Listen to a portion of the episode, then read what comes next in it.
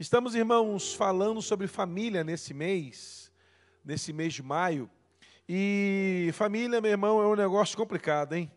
Vou te falar um negócio. A gente passa aí umas lutas, porque a gente sabe que constituir uma família não é tão simples, não é tão fácil, não é tão é, é, é, é algo assim.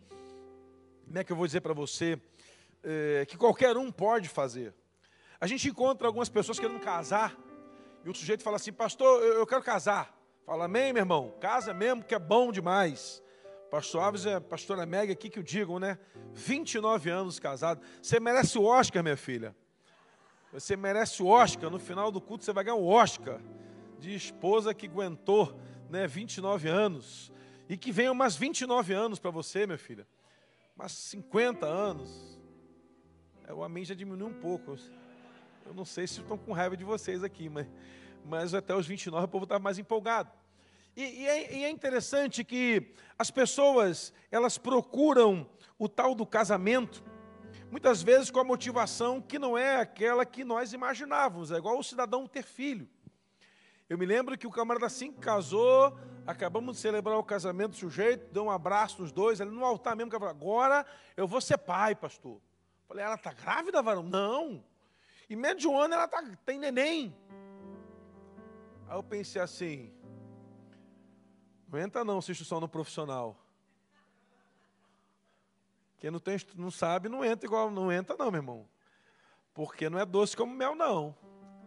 Filho é uma bênção. Diga amém, pai. Diga amém mais forte. Mas dá trabalho, meu irmão. Eu me lembro cada madrugada, meu irmão, que dava um negócio de uma febre. E a gente fica assim, meu Deus, é toda semana isso. Quando o primeiro filho nasceu, eu não tinha noção do que gastava no primeiro dia. Eu estava de sair de férias, vive na, vai para a maternidade, nasce Vinícius, e todo o dinheiro que eu tinha eu gastei naquele dia. Falei, mas é caro assim? E a mulher falou assim: ó, oh, não pode esquecer de comprar isso, mas isso. Aí eu comprei, quando eu olhei, ué, o dinheiro acabou. Primeiro dia do filho, secou a fonte. E aí eu cheguei à conclusão que dali até para frente vai ser gasto. Mas nós quando olhamos, irmãos, para a família, nós entendemos que Deus, ele quando construiu a família, ele quis aí dar para a gente oportunidades como nunca antes. Nós nos tornamos mais humanos, quando começamos a conviver com uma outra pessoa. Porque nossas esquisitices começam a aparecer quando olhamos as esquisitices do outro. Porque ou coisa estranha é a esposa, irmão. Eu não sei se você é casado e também pensa isso. Mas, aleluia, é, é um negócio, né, irmãos? Elas escondem da gente as coisas. Hoje, hoje eu vou falar. Tem marido aqui, amém? Marido, tudo que eu falar, você diz glória a Deus, porque para eu não apanhar sozinho. Mas esposa tem um negócio que ela esconde as coisas. Obrigado. Vamos, vamos hoje vai ter BO, hein? Os delegados da igreja fiquem atentos que a delegacia vai encher. E, eu, e ainda tem ceia hoje. Vamos trocar cálice hoje aqui. Quer ver outra coisa que tem de esposa também, irmão? Que é um negócio esquisito. Ela quer que a gente adivinhe a vontade dela. Tamo junto. Tô aí. Hoje vai ter problema nesse negócio.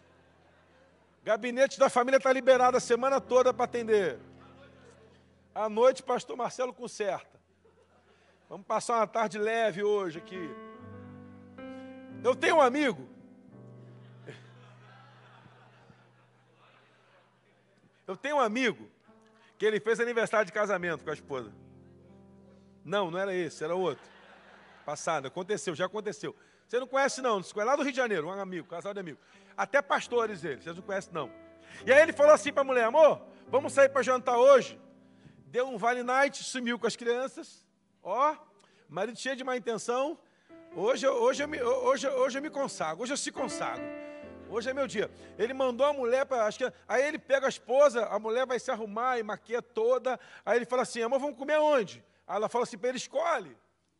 Aí entraram no carro e falaram assim: vamos para o rodízio de carne. A mulher, ah, não, chu, carne não. Carne não. Então vamos comer uma pizza, uma massa? Não, é massa também não. Mas escolhe, amor, escolhe você. E aí o cara fala assim, então vamos comer num, é, vamos comer num, num, restaurante, assim, um peixe. Ah, eu também não quero peixe, mas escolhe você.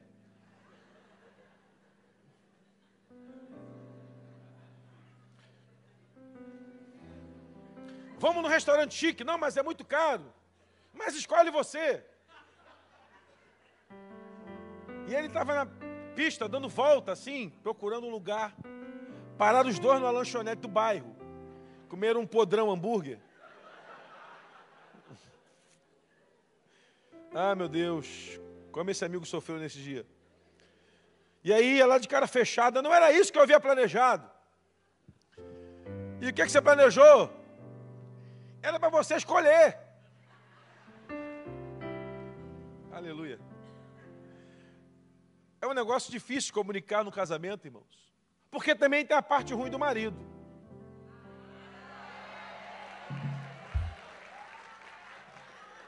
que eu não sei quais são, eu não sei, eu não tenho marido. Eu não tenho marido.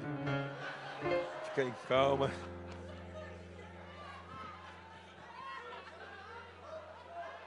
Você quer falar? Ó, tem um negócio que eu ouvi dizer, que a esposa fala assim com o marido, amor, tem que fazer tal coisa. Só que ela falou seis meses atrás já, para consertar. Porque marido não tem proatividade para resolver as coisas, irmão. O marido, irmãos, ele vai colocando louça na pia, louça na pia, louça na pia, louça na pia, e ele passa, passa, passa. não vou falar também. Irmãos, eu decidi lavar louça quando eu vejo louça, porque é melhor que não acumula, não acumula perturbação na minha cabeça. Então eu vou lá, já lavo tudo, porque a, a esposa tem um negócio, quando ela briga com o filho, ela também briga com o marido, que não tem nada a ver. A gente tem um negócio na família que a gente acha que uma família estável e uma família maravilhosa é aquela família da novela, da televisão, que não tem problema, que não tem crise, irmãos, é conversa. Tem aquela história que a grama do vizinho é mais verde que a nossa, não tem esse negócio? Mas a grama do vizinho pode ser sintética, tá, meu irmão? Pode ser falsa. Aquele cílio pode ser postiço. Aquele músculo pode ser bomba que ele tomou aquele corpinho pode ser feito em laboratório. Tem mulher que faz tanta plástica, irmão, que se passar na porta do lugar pegando fogo, ela derrete igual garrafa pet. Ela vai assim, sucção. Amém? Aqui eu sei que não tem, mas lá no Rio tinha um monte assim, que fazia muito. E uma coisa que a gente precisa ter entendimento é que a nossa família, ela não é perfeita, mas não tem nada melhor do que ela. Porque às vezes você viaja para algum lugar e fica longe, dá logo uma saudade da esposa reclamando na cabeça, né?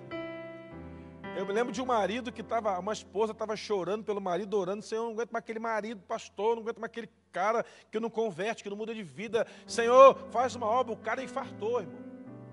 Aí ela foi para o culto orar, pastora, pelo meu marido está infartado. Mas a irmã não quer que Deus fizesse mas não matasse, né? porque também não deve ser tão radical, Senhor. O nosso comprometimento, quando chegamos no altar e dizemos sim, naquele dia, para você que é jovem que vai se casar um dia, em nome de Jesus, amém? Cadê o baterista de ontem, o tecladista de ontem, que eu tenho que casar esses dois agora? Eu fiz um compromisso ontem, eu vou casar esses dois. Nós temos que entender, irmãos, que quando Deus escolheu alguém para estar ao seu lado, seja seu pai, seja sua mãe, seja sua esposa, seu esposo, Deus não errou na conta. Ele não fez uma conta errada. Você pode até ter buscado a alternativa que não era de Deus. Mas Deus preparou alguém especial para a sua vida. Não há ninguém melhor do que um pai para dar a direção melhor para o filho, porque o filho só entende o que é ser pai quando ele se torna pai. Aquela preocupação de pai de nunca chega, está na hora, compromissos, cobranças, responsabilidades. Eu me lembro de um pai, de um filho, no sepultamento do pai. Rapaz devia ter uns 20 anos. E lá na hora do sepultamento, esse moço chorando, e disse: Pastor, meu pai foi o cara mais chato que eu já vi na vida. E hoje eu estou me despedindo do cara que eu mais amei e não sabia. Nós temos o hábito de valorizar depois que perdemos. Temos o hábito de não ter um compromisso real com as pessoas que Deus colocou na nossa vida? Porque, irmão, se a gente começar a procurar defeito um no outro dentro de casa, vai ser um monte. Então, Pai, no nome de Jesus, o melhor filho do mundo é o seu filho, diga amém comigo. Entenda uma coisa, irmãos. A gente tem um hábito de querer que os nossos filhos sejam os melhores em tudo, e esse é o correto. Mas a gente fica assim, ó, oh, você tem que estudar para você ser um médico. Irmão, não tem nada contra ser médico. Médico é bênção, adoro os médicos. Você tem que estudar para ser um advogado, para você ser um juiz, para você ser, sei lá o quê, um pastor. Amém, ajuda aí, irmão. Mas não é só médico que é feliz na profissão que desenvolve. Não é só pastor que é feliz na profissão que desenvolve. Não é só advogado que é feliz. Não é só é, é, é, o promotor que é feliz. Não é só o dentista que é feliz. Não. Tem calma, os advogados se manifestando aqui, calma, varão. Advogado tem. Não, mas o pai fala isso para ser advogado. Mal sabe ele, né? A luta que vai ser para a criança. Depois você vai dar um coach aqui para a gente, um treinamento. Irmãos, teu filho de repente quer fazer outra coisa na vida e vai ser muito feliz. Porque nós somos felizes quando desenvolvemos a nossa vocação. Porque se todo mundo fosse médico, quem seria paciente? Se todo mundo fosse pastor, quem seria ovelha? Se todo mundo fosse dentista, quem seria lá o que abriria o bocão lá naquela broca que vai lá na nossa garganta às vezes? Sabe o que é interessante, irmãos? Tem que ter crianças que têm sonhos frustrados porque os pais não permitem que os seus filhos desenvolvam seus sonhos ficou azucrinando a cabeça do filho com aquilo que o filho não tem por propósito na vida. Quem sabe não foi Deus que deu para ele uma direção na sua vida e você, pai, está sendo uma voz que está calando um grande sonhador que vai dar muito certo naquilo que está fazendo. Nós às vezes exigimos, irmãos, que os nossos filhos sejam melhores em tudo, é claro que fazemos isso. Mas o nosso compromisso como pai é orientar, amar, dar um cuidado total para eles. E, e tem pais que punem os filhos porque tiram uma nota 8,5 em matemática. Irmão, matemática é chato toda a vida, irmão. Desculpa os professores de matemática da casa aí. Nem todo mundo gosta de matemática, irmão. Você gosta. Mas você é diferenciada também, né, minha filha? Aí é difícil, né? Você é uma criança gênia. Mas tem aquela criança que não gosta de matemática, mas gosta de língua estrangeira. Quem sabe aquele filho que você exigiu que tirasse 10 em matemática vai tirar 7 para passar de ano. Mas vai ser o futuro embaixador do Brasil nos Estados Unidos porque vai ser bom de inglês. Pô, ninguém vai dizer amém aqui, meu irmão, porque eu estou preocupado até, achando que vocês estão chateados com os, filhos, com os filhos. Quem sabe seu filho não vai ser bom de, de geografia, porque, irmão, saber os afluentes do rio Amazonas depois que você passa na prova, já não tem tanta importância, né? Quais são os afluentes da margem esquerda do rio, do rio Negro? Irmão, depois que a prova passa, isso não tem muito valor para a gente. Talvez saber a capital do Suriname seja um negócio tão importante só para o vestibular. E nós ficamos ali colocando um nível de cobrança, muitas vezes, para vangloriar o nosso ego dizer assim: ó, oh, eu, eu criei um filho bom, nota boa. Porque, irmãos, é interessante aquela criança, quando chega em casa com um boletim, a nota é alta, né? Parece que ele imprime o boletim na camisa da escola. Vem com o papel na mão assim, já aberto, ó. Pai, ó, ó. Mas aí quando a nota vem baixa, o boletim, a escola nunca entrega, né? Cadê o boletim? Ah, não entregou, deu um problema no sistema. Estranho isso. O cachorro rasgou. Perdi, não sei. A professora errou. Irmão, essa desculpa eu já dava quando eu estava na quarta série. Mãe, a nota está vermelha, mas a professora que errou, hein? Ela vai consertar, que ela não fez a conta, que a soma dos quadrados dos catetos é igual a soma do quadrado da hipotenusa, porque seno do cosseno, a gente vai inventando para a mãe, mas não cola, filho, isso não cola, ele já sabe que você está enrolando. Porque ele já deu essa desculpa também. Temos que ser um pouco mais humanos na nossa família. O nosso compromisso que o Senhor estabeleceu para a nossa casa é de sermos melhores. Mas o melhor no nosso limite. Quantos pais não conseguem dar limite a seus filhos hoje? E aí cria-se lá na frente um adulto irresponsável, porque não aprendeu a ouvir não dos seus pais. Eu sei que hoje em dia, irmão, não pode bater. Isso devia ser crime não poder bater no filho. Porque nós apanhamos na nossa época. Essa lei tem que ser criada para os nossos netos. Porque bater no neto eu acho que isso é ruim. Acho que não tá, mas no filho não, que é isso. A gente apanhou a vida inteira, lembra? Agora que na nossa vez mudam de, né, de poder. Aí ninguém ficou. Tem gente até que virou advogado. Ninguém. Não tem esse negócio. Aí vem um cidadão do STF, deve ser, porque coisa do STF, fala assim: não pode bater em filho, não, não pode ser, não. Meu irmão, se eu descobrir o deputado que colocou essa lei na Câmara, eu vou brigar com ele. Porque é a nossa hora, irmão, agora. Esperando o filho crescer um pouquinho para já pegar a Havaiana e vem cá, aqui tem pai nessa casa. Aí chega lá o tutelar e te prende. Irmão, pisada de galinha nunca matou pinto. Esse ditado é verdadeiro. Lá na roça eu via isso. Nós apanhamos, fomos censurados. O olhar da nossa mãe, do nosso pai, nos fazia parar de fazer bobagem. Me mandaram um vídeo esses dias de um menininho num ponto do ônibus batendo na mãe. A mãe segurava o moleque tentando morder, cuspindo, chutando a mãe. E uma senhorinha dá uma chamada no garoto. Alguém está filmando, o menino toma. E a mãe fica com vergonha pelo filho. Irmãos, Provérbios nos diz que temos que ensinar o menino o caminho que deve andar, para quando ele envelhecer jamais se desvie. Nossos filhos não vão se desviar porque nós vamos ensiná-los o caminho que deve andar. Ah, pastor, eu, eu, meu filho não quer vir para a igreja, está na força, meu irmão. Não quer ler a Bíblia, obriga. Deuteronômio diz que você tem que inculcar na cabeça da criança a lei do Senhor. A gente força o filho a estudar inglês, força o filho a estudar língua portuguesa, força o filho para natação, força a filha para o balé, força o filho a estudar matemática, força o filho a arrumar o quarto, mas quando vai ler a Bíblia está cansado, força, meu irmão porque aquilo que está sendo inculcado na mente dele hoje vai, vai ser importante lá na frente. Os valores que a palavra traz a seu filho, meu irmão, lá no futuro, vão fazer toda a diferença sobre a sua casa, em nome de Jesus. Ah, eu, eu vejo pais que vêm para a igreja carregando filho, e sexta-feira foi lindo, pai e mãe botando colchonete para a criança no cantinho ali com o edredom. Tem esse negócio filho não tem dificuldade de estar aqui, meu irmão. Aqui é o lugar para trazer a criança.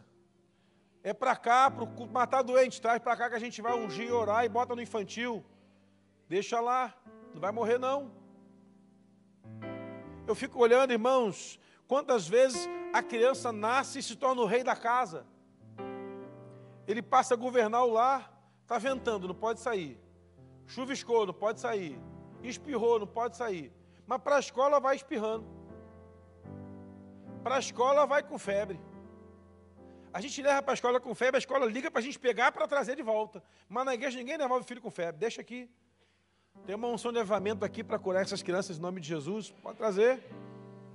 Ah, pastor, meu filho ele é muito bagunceiro, ele corre na igreja inteira, irmão. Esse vai ser pastor.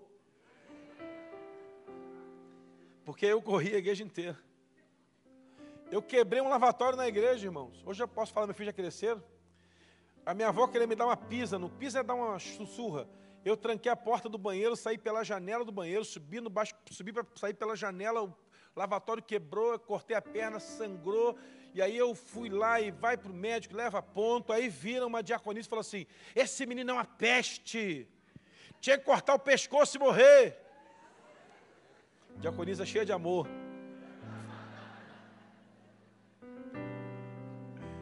Um dia eu estava pregando uma igreja, seminarista, tá essa irmã lá, e eu estou pregando, e ela falou você lembra de mim? Aí eu falei assim, sim, irmã. Ela, ah, meu irmão, você vai ser pastor, quem diria, né? Aí eu falei assim, eu pensei que ela fosse uma palavra de ânimo. Ela, geralmente os piores viram pastor. Falei, é, irmã, obrigado pelo ânimo que me apraz. Irmãos, Entenda, o seu compromisso trazer seu filho para esse lugar, trazer sua casa para esse endereço. Nós não somos a melhor igreja do mundo, mas proclamamos o melhor, o melhor que se pode proclamar nesse mundo, que é a palavra do Senhor. E muitas vezes, irmãos, eu vi casais que entraram em crise na igreja. E durante o culto, Deus foi tocando nos corações e eles foram mudando a perspectiva que eles tinham sobre o relacionamento. Sabe por quê?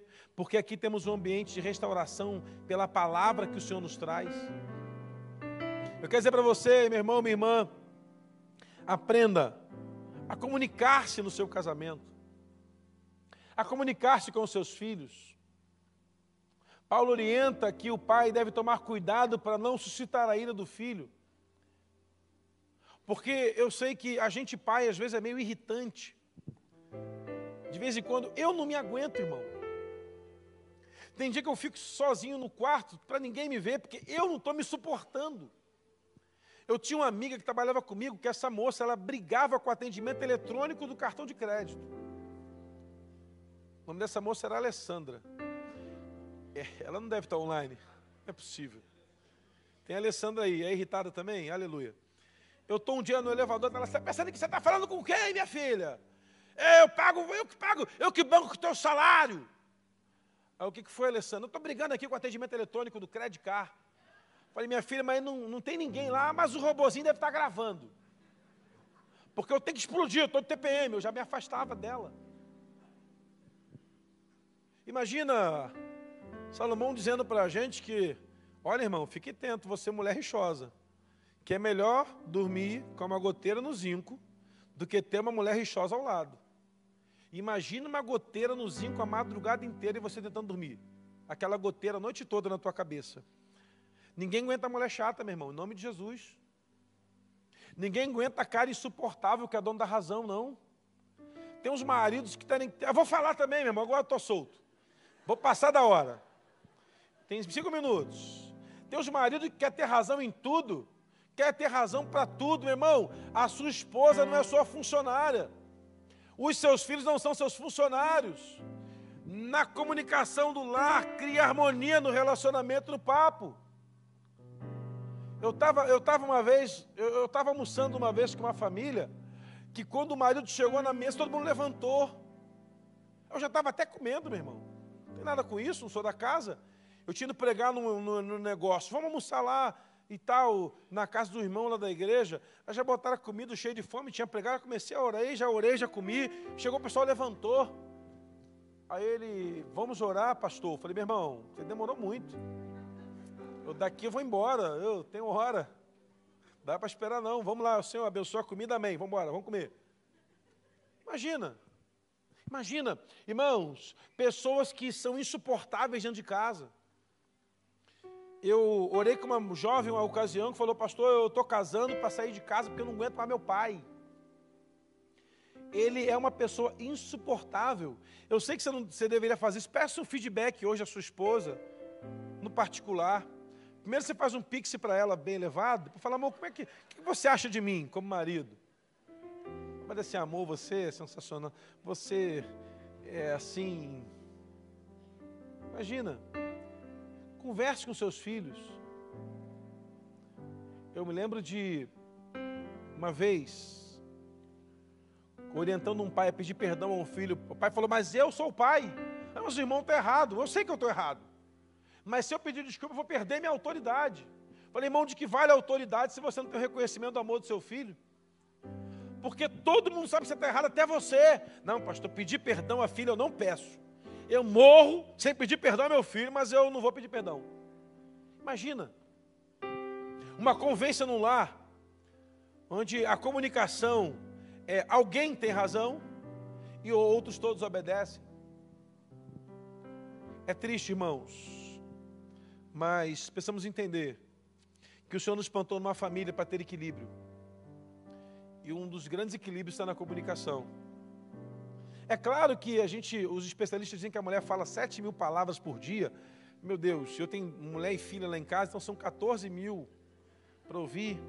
E quem tem duas filhas? 21 mil. Deus te guarde, varão. Deus te guarde. E eu vi essa diferença com meu filho e minha filha quando eu ia buscar na escola. E aí, Vinícius, como é que foi a aula hoje? Boa? Tudo bem? Bem. Vanessa, como é que foi a aula? Pai, cheguei na escola às 7h15. Ó, foi sensacional. Que assim que eu cheguei, uma colega abriu a pote com Mirabel, filha, chega. Não, fala logo da recreio, não, porque a professora do primeiro horário e do segundo horário, a gente almoçando, a Vanessa falando e falando. E, e Vanessa, para só um pouquinho para a gente poder, poder mastigar direito. E, e falando, e zaza. E, e, calma, Vanessa, calma, amém. É. Que Deus abençoe seu marido, minha filha, em nome de Jesus, que tem muita paciência. E vai ter. O amor tudo pode. O amor tudo suporta. Às vezes, irmãos, a gente vai parando para olhar para as nossas esquisitices e pensamos, Senhor, como é que pode alguém ter sido plantado na minha vida e ainda me amar, com todos os meus defeitos e estranhices? É porque só Deus é capaz de fazer isso, irmãos. De colocar amor no nosso coração por alguém que é tão, tão, tão diferente de nós. Então, marido, em nome de Jesus, seja generoso com a sua esposa esse mês de julho, de maio até o final dele. Não só esse mês, calma, amor, deixa eu completar a frase. Não só esse mês, mas outros meses. Seja mais atento a coisas simples no casamento, né? Cuide melhor dos seus filhos. Filhos, amem mais os seus pais, amém, pais? Faz a massaginha no pé do pai antes de dormir às vezes. Ah, eu não tenho dinheiro, mas sabe fazer massagem? Faz uma massaginha nos pés do pai de vez em quando, da mãe. Para de ficar perturbando de vez em quando, quando os dois só querem sossego. Comunique-se. Eu me lembro de, é, uma vez, conversar com um camarada casado há cinco anos, com uma crise no conjugal. Eu falei, cara, já falou para tua esposa que te incomoda? Não, vai que ela fica chateada. Cara, fala, tenta falar para ela. Mandaram um vídeo para mim de um casal e o cara fez um vídeo um, e dizendo uma coisa até interessante. O cara tava levou a namorada para tomar caldo de cana, a esposa para tomar caldo de cana.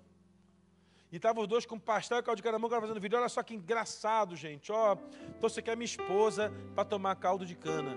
Eu odeio caldo de cana, eu pensava que ela gostava, mas ela também odeia caldo de cana. E há nove anos a gente vem na feira e toma caldo de cana, porque eu acho que ela gosta, e ela, por gostar e nunca falar que não gosta, toma comigo. E eu já falo assim: amor, vou te falar um negócio, não fica chateado não. Aí ele falou: o que, que é, meu bem? Eu odeio caldo de cana. Ele, eu também, então joga esse negócio fora.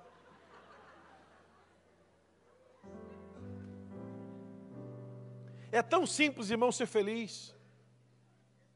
Abra mão da sua razão a partir de hoje na sua casa, em nome da felicidade.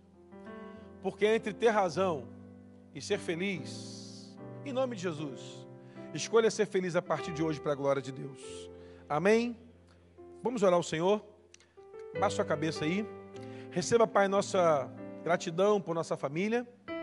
Ela não é perfeita, mas é a melhor parte que temos.